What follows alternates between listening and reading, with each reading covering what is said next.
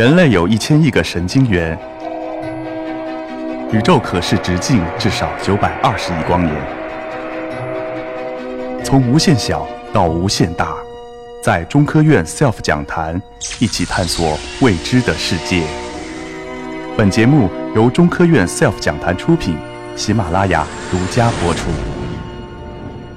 在哈勃之后，我们逐渐意识到，星系它是宇宙的基本组员。宇宙中有无数多像我们银河系一样的这种岛宇宙、这种星系，而且呢，星系还可以被细分为几类。在左边这个图是椭圆星系，啊，右边呢是漩涡星系。然后漩涡星系呢，它像一个盘子一样。然后如果你正面看过去的话，这是它正面的一个图像，它有很漂亮的悬臂结构。然后漩漩涡星系又可以被细分为两类，一类叫它叫做正常的漩涡星，另一类叫做。棒状的漩涡星，带棒的漩涡星系。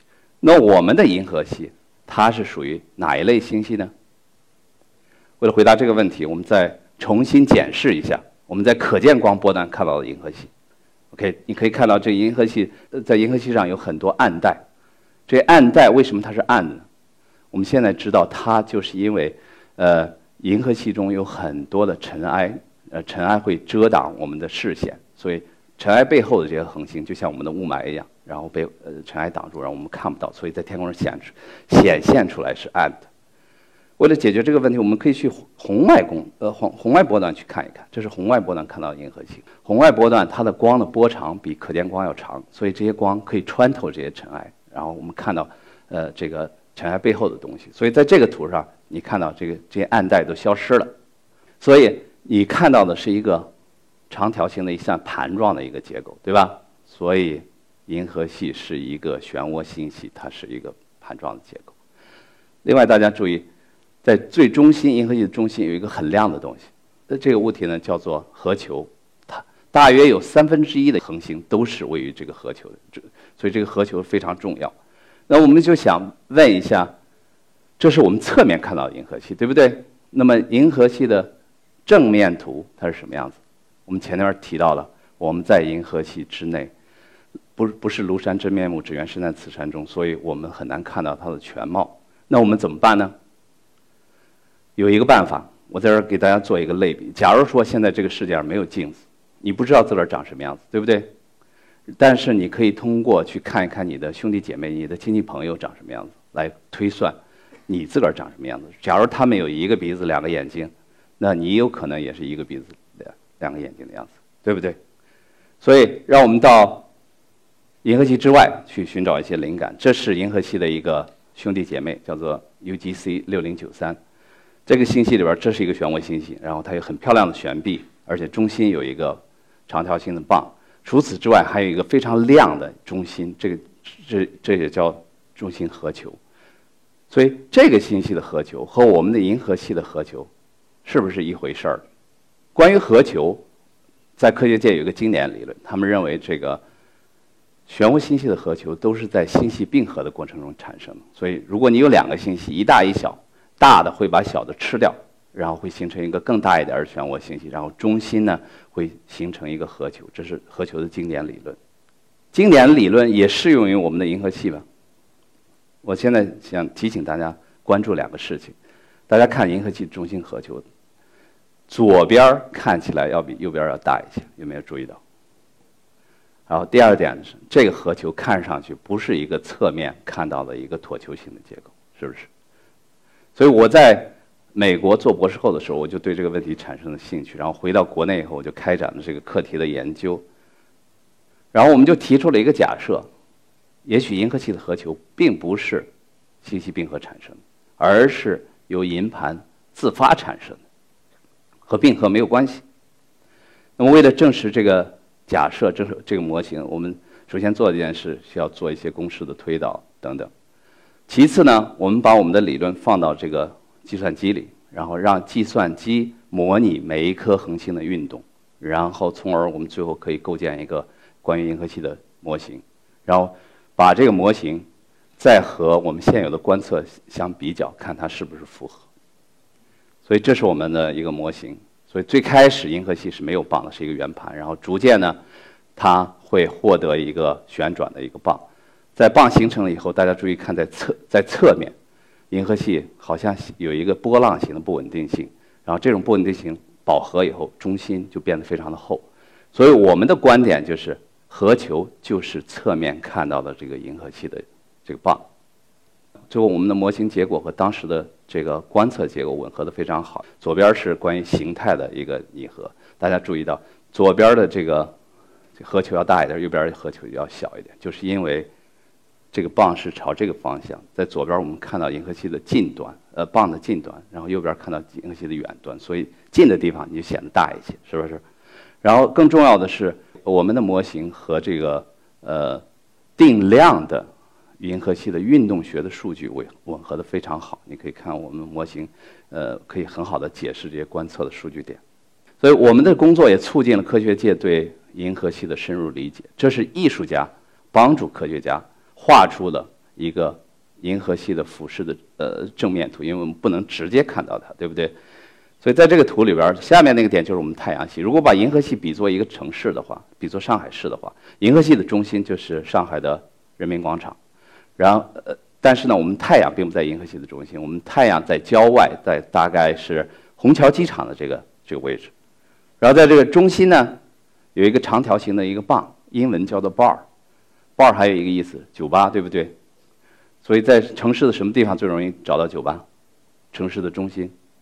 所以这个银河系的中心有一个有一个棒，有一个酒吧。然后我们的观点就是说，我们侧面看到的银河系。它这个核球其其实就是侧面看到的银河系的棒，这是我们的一个主要的观点。那么这个是一个典型的银河酒吧的样子，有很多外星人在喝酒，对吧？那么在酒吧里，什么东西和酒最搭配？都不去酒吧是吧？花生米，对不对？啊，我们真的在银河系的中心发生了，发现了一颗花生米。我们认为这个银河系它本来的这个形状其实就是一个类似于花生状的一个结构。呃，左边这个呃动图呢，它其实并不是核球在转，而是我们的视角在转，给你一个三维的一个感觉。而且呢，银河系这种核球在其他的星系里边也可以看得到。所以右边这个图的右下方，然后这是一个有花生状核球的呃星系的样子。啊，大家可以看到，它确实长得非常像花生。那么在这个酒吧里，我们还发现了其他非常有意思的吃的东西。OK，这个花生核球里边，我们发现花生核球里边恒星它有非常独特的运行轨道。左边这个图呢是一个呃这个恒星的运行轨道，上面是俯视图，下面是侧视图。你可以看到侧面看过去，这个恒星的运行轨迹非常像一个花生呃像一个呃香蕉一样，对不对？我们还发现了一些像椒盐卷饼一样的这个恒星的轨道，所以。我们的呃呃工作在呃呃正式发表以后，得到了科学界的很多的关注。出人意料的是，我们的工作竟然也引起了神学界的关注。这个是呃美国一个基督教网站的一个头条的一个截图，然后标题就是“银河系不是一个呃平常的星系，所以银河系必须是神创造的”。呃，然后这个人呢，他是。多伦多大学的天体物理博士，但是后来他就致力于从科学发现里边寻找神创论的这个迹象。呃，这是他们对我们工作的一个引用。但是其实呢，他们只是看到我们论文的摘要，就特别的激激动，然后就写那个头条。其实我们在论文里边正文明确的说，我们的银河系其实并不是一个独特的星系。我们的银河系侧面看上去是不是像这个 NGC 四五六五，对不对？所以在科学界呢，一般来说，如果我们的工作得到其他人的引用，其他得到其他人的评价，我们都是非常开心、很骄傲的一件事情。但是现在我们的工作竟然得到了神学界的这个引用，所以这个也是一个很尴尬的一个感觉。相信大家通过我前面讲的内容，然后对我们科学研究的方法有一个大概的了解。做科学的总是从先从这个观测或者实验事实出发。然后提出一个模型，提出一个假设。